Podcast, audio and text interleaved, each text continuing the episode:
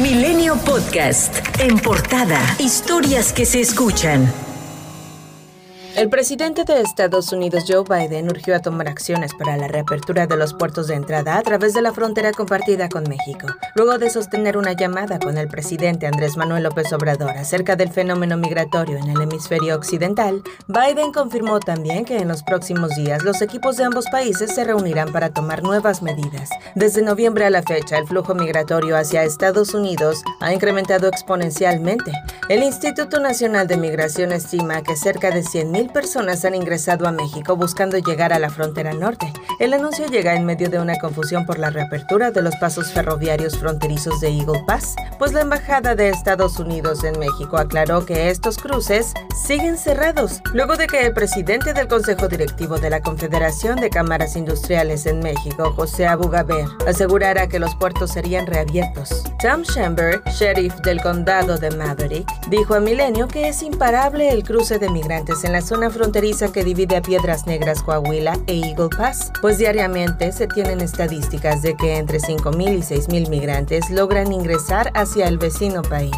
El sheriff del condado tejano expresó su asombro y preocupación de que en comparación con el pasado, ahora familias completas de migrantes son las que salen de sus países arriesgando su vida. Donatio Guillén López, ex titular del Instituto Nacional de Migración, aseguró que desde el pasado gobierno de Donald Trump, México alineó su política migratoria a los requerimientos estadounidenses. Apuntó que Joe Biden está muy presionado por el contexto electoral de los Estados Unidos, pues los republicanos han presionado mucho a cerrar la frontera. El Instituto Nacional Electoral invertirá 261 millones de pesos para que las y los mexicanos residentes en el extranjero puedan votar en las elecciones del 2024. Hasta este jueves han recibido 61.500 registros para ejercer este derecho. Sin embargo, solo el 5% se ha interesado por participar en la primera jornada presidencial desde los consulados. El ex vicepresidente de Ecuador, Jorge Glass, que se encuentra en calidad de huésped en la Embajada de México en Quito, pidió asilo a nuestro país. Su abogado, Eduardo Franco Lor, indicó que la solicitud se realizaría por considerar que Glass es un perseguido político y que ha sufrido una arremetida ilegal, arbitraria e inconstitucional por parte de la Fiscalía. Erubiel Ávila, ex gobernador del Estado de México y hoy soldado de la aspirante presidencial, miembro de la Alianza Progresista por México, dijo que hace seis años hizo un comentario a la ligera sobre Claudia Sheinbaum respecto a que la entonces jefa de gobierno no estaba capacitada para servir a la gran ciudad. El exgobernador mexiquense se comprometió a impulsar la precampaña de Sheinbaum porque señala que nos demostró estos seis años que tiene tablas y está preparada. La precandidata presidencial de la coalición Fuerza y Corazón por México, Xochitl Galvez, declaró que los priistas que respaldan a Sheinbaum enfrentan años de prisión. Señaló que los exgobernadores de Oaxaca, Alejandro Murat, y de Hidalgo, Omar Fayad, tienen expedientes abiertos por malversación durante sus respectivas administraciones.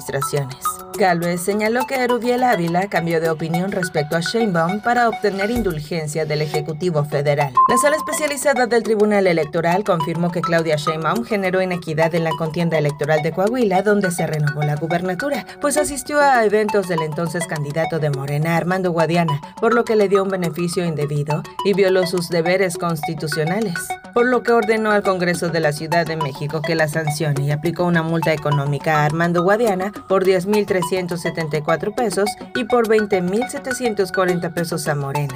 Eduardo Verástegui fracasó en su intento por tener beneficios fuera de la ley que le permitieran lograr la meta para ser candidato presidencial independiente. El Instituto Nacional Electoral rechazó ampliar la prórroga para recabar apoyos y aplicar excepciones para que entregara firmas en papel en dos entidades.